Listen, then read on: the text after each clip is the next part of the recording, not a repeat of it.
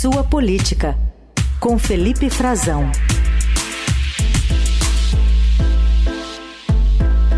Oi, Frazão, tudo bem? Bom dia.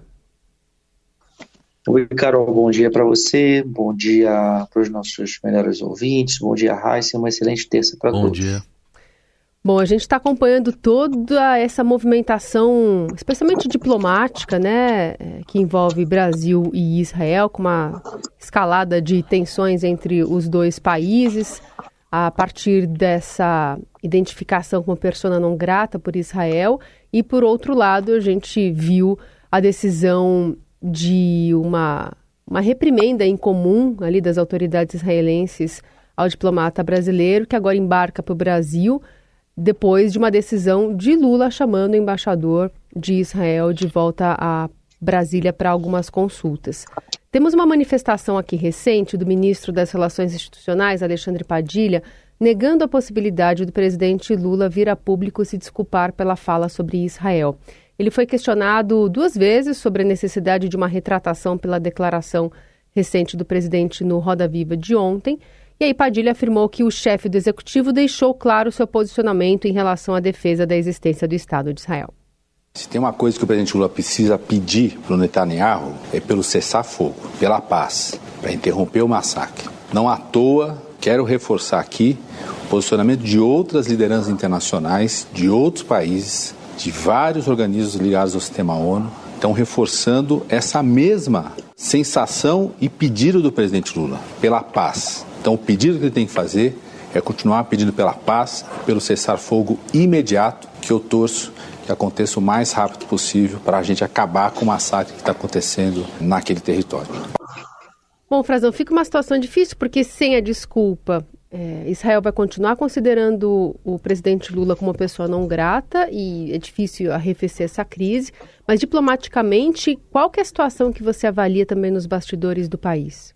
Verdade, Carol. É uma situação bastante complexa nesse momento, o relacionamento entre os dois países, a retomada dessa relação, é, especialmente por, essa, por esse impasse que se coloca reconhecido nos bastidores, porque se de um lado Israel, nas palavras de diplomatas que estão lidando com essa crise, decidiu colocar a faca no pescoço do presidente Lula e eles dizem que isso não se faz, você não pressiona dessa maneira politicamente um chefe de Estado é, em público ao exigir um pedido de desculpas, como fez o chanceler israelense, que por acaso também se chama Israel, se chama Israel Katz, é, e de outro lado, o Brasil, o Lula se recusa a atender um pedido de desculpas. Então, nós chegamos a uma situação em que, é, apesar da torcida, da expectativa dos dois lados de que pudesse haver um arrefecimento, ao contrário, as coisas vão se congelando num impasse e num ponto sem retorno, porque essa crise diplomática superou o nível de relacionamento entre diplomatas, que são instrumentos da relação entre os países. Ela foi ao nível político mais alto e opôs o presidente Lula, de um lado, com as suas declarações, e o premier israelense Benjamin Netanyahu, de outro. Então, embora eu tenha ouvido várias vezes que, que a expectativa geral era que a poeira baixasse nos próximos dias, não é bem isso que vai acontecer, porque uh, os dois lados entendem que tem de alguma forma razão, os dois lados erraram no método, a gente pode reconhecer que o presidente Lula fez uma comparação que provocou, né, o início dessa crise é provocado, aliás, ela já tem uma série de, de problemas, né? É uma histórica é, e notória dificuldade de relacionamento é, de Israel do atual, especialmente do governo de, de direita, de extrema direita em Israel, que envolve a extrema direita em Israel no poder com o PT, com o governo Lula, que historicamente também tem uma inclinação reconhecida como mais tendente a questões e apelos palestinos, assim que Israel vê e se queixa muito disso e tem dificuldade de, se relacionar, de abrir canais com o governo, não é de hoje. Vamos lembrar do episódio de 2014 também por uma guerra que naquela época tinha matado só, só, vamos dizer só, comparando com a atual, que chega a 30 mil mortos, segundo os dados eh, divulgados pela ONU que carecem ainda de verificação independente, mas naquele momento eram cerca de 700 pessoas, o Brasil foi chamado por Israel por reclamar, por novamente protestar contra essa situação de anão diplomático. Era, estávamos no governo de Dilma Rousseff, no governo do PT. E há, ao longo desses últimos dias, a gente pode lembrar aqui que o embaixador israelense em Brasília, que foi chamado também para uma reprimenda no Itamaraty, numa reação, parte da reação brasileira, já foi chamado pela quarta vez. Essa foi a quarta vez desde o início do governo que ele é convocado para para ouvir reclamações, eh, discordâncias, insatisfações, desapontamentos do governo brasileiro sobre o comportamento dele e do governo de Israel. Né? Ele também é, não, não, não é a primeira vez que isso acontece, já está acostumado, sabe disso, está ciente dessa indisposição. Israel sabe disso também. E Israel, apesar do erro do Lula, ao fazer a comparação com, o Holocausto, uma comparação totalmente descabida, que, como a gente viu nas palavras do, do ministro Pradilha, se recusa a pedir desculpas, se recusa a, a solucionar essa crise de uma forma é, mais breve, né, dizendo pelo menos que se equivocou, que não era bem aquilo que ele queria dizer, que ele se expressou mal, né? Poderia ter feito isso, não fez. Né? O Padilha deixa isso claro no Roda Viva que o Brasil está dobrando a aposta, porque Israel também errou na sua reação, né? Errou quando expôs no entendimento do Itamaraty o embaixador brasileiro que o Lula trouxe, está trazendo lá de Israel, vai chegar amanhã a Brasília, está embarcando hoje, Carol e Raíssa, o embaixador Frederico Meia, expôs, ele é uma espécie de humilhação quando o convoca para uma reprimenda em público, quando o expõe a, a, a, um pedido de desculpas e uma declaração de que o presidente do Brasil, né, um chefe de Estado, vira persona não grata, presença indesejada, não mais bem-vinda em Israel, é, e não há registros que isso tenha acontecido com outro chefe de Estado, e, e, ao lado dele, com ele totalmente vendido, falando em hebraico.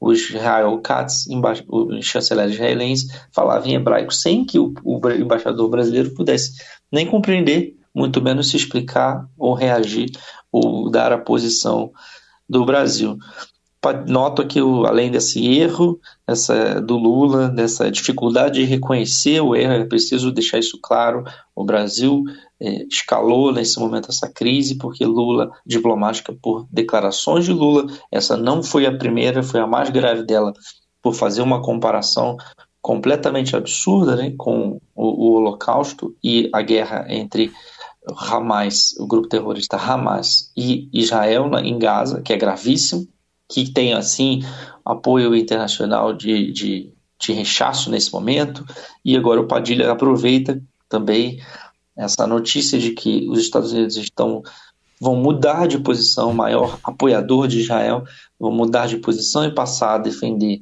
no Conselho de Segurança da ONU um cessar-fogo também, às vésperas de uma ameaça de Israel de invadir ter terrestre, fazer uma, uma incursão terrestre uhum. a cidade de Rafa.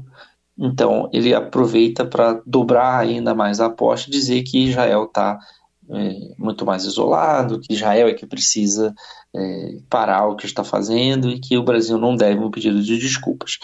Então esse cenário se caminha para que o Brasil, embora tenha chamado seu embaixador de volta, sem durante algum período.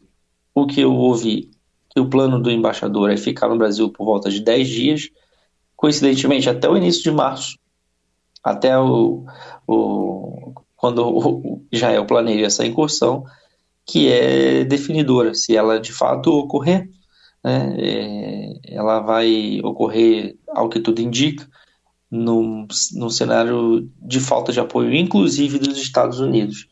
É. E aí não se sabe bem se ele voltará ou não ah, de início ele voltaria, mas o plano inicial era que ele voltasse. O Brasil não estaria fechando a sua representação diplomática, mas ficar sem o embaixador lá, rebaixando o nível da representação política é muito ruim de qualquer forma, e também não vejo é, nesse cenário, Carol e Heisen, impossibilidade de Israel fazer o mesmo, convocar o seu embaixador para passar um período indeterminado em Tel Aviv. Isso ainda não aconteceu, mas sem acesso nenhum ao governo, com muita indisposição ao embaixador Daniel Zonchini aqui, é possível também é, a gente colocar essa, esse, nesse cenário que isso ocorra. O Frazão, e nesse contexto ainda, né, parece que estão escalando algumas pessoas aí para falarem. Uh, ontem, por exemplo, teve uma manifestação do vice-presidente Geraldo Alckmin, dizendo que o presidente Lula sempre defendeu a paz. A gente vai ouvir aqui um trechinho.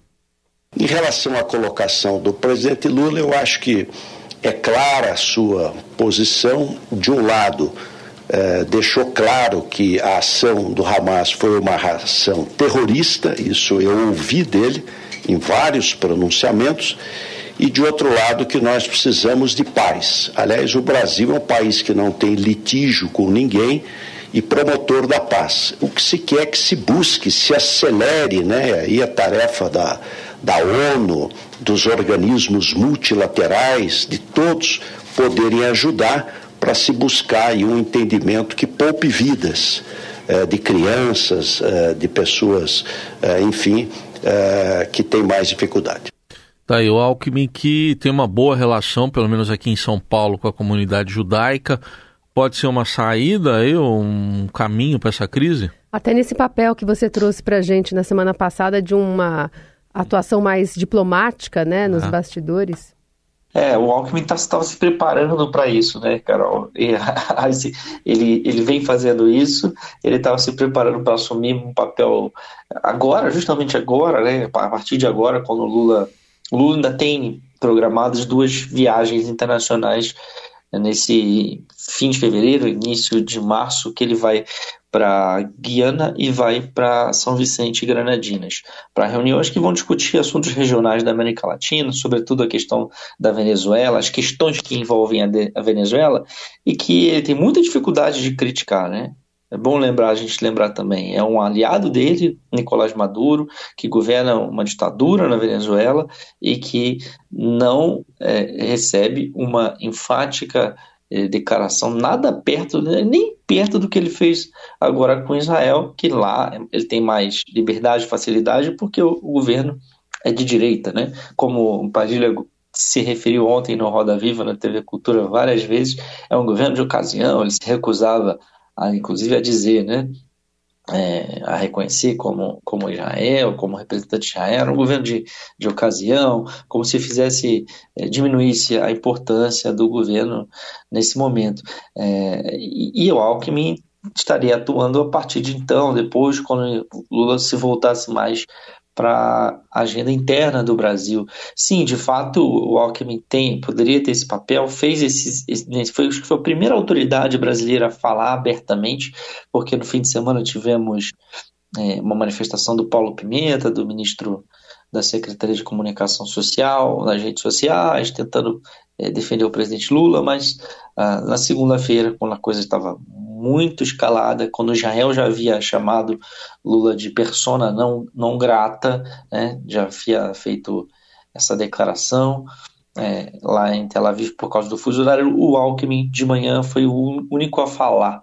É, e ainda na tentativa de conter danos, de, de explicar, tentar interpretar é, a declaração que pegou muito mal do Lula, fazendo a comparação, dizendo que nunca houve na história da humanidade algo como que Israel, o genocídio que Israel está promovendo na faixa de Gaza, e segundo ele, que isso tem, se lembra, né, compara-se ao holocausto dos judeus pela Alemanha, Alemanha nazista, a campanha de Adolf Hitler, o que indignou os israelenses, ofendeu no mundo todo a comunidade judaica e o Alckmin estava tentando, nesse momento, ainda agir diplomaticamente, hum. né, interpretar o Lula, uh, minimizar danos, Carol e Heisen, mas não foi suficiente, Depois, como a gente viu, a primeira-dama né, Janja da Silva veio a público, foi uma das únicas também que falou, na verdade, porque o governo se reuniu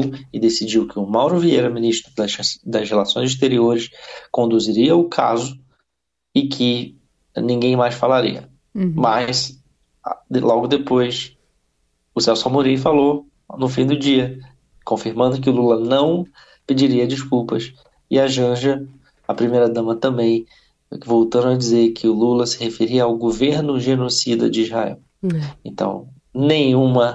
É, é, não tinha panos quentes ali, né? Foi mais fervura, Carol. Muito bem, vai continuar acompanhando o Felipe Frazão todos esses bastidores, também essas respostas diplomáticas. Quinta-feira está de volta aqui conosco. Obrigada, Frazão.